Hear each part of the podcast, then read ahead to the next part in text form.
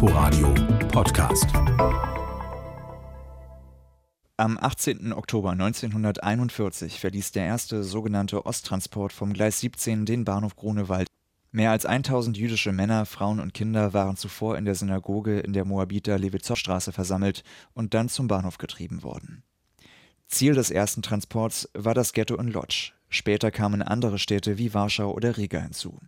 Die jüdischen Ghettos dort wurden während der nationalsozialistischen Herrschaft und Besatzung errichtet.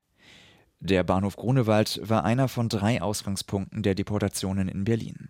Ab 1942 fuhren auch Deportationszüge vom Güterbahnhof Moabit und vom Anhalter Bahnhof aus, bald fast ausschließlich direkt in das Vernichtungslager Auschwitz-Birkenau sowie ins Konzentrationslager Theresienstadt. Bis März 1945 schickten die nationalsozialistischen Behörden insgesamt 50.000 Berliner Jüdinnen und Juden in den Tod. Mithilfe der Reichsbahn.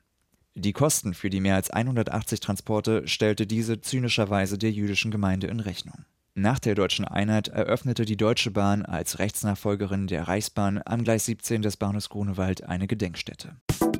Inforadio Podcast.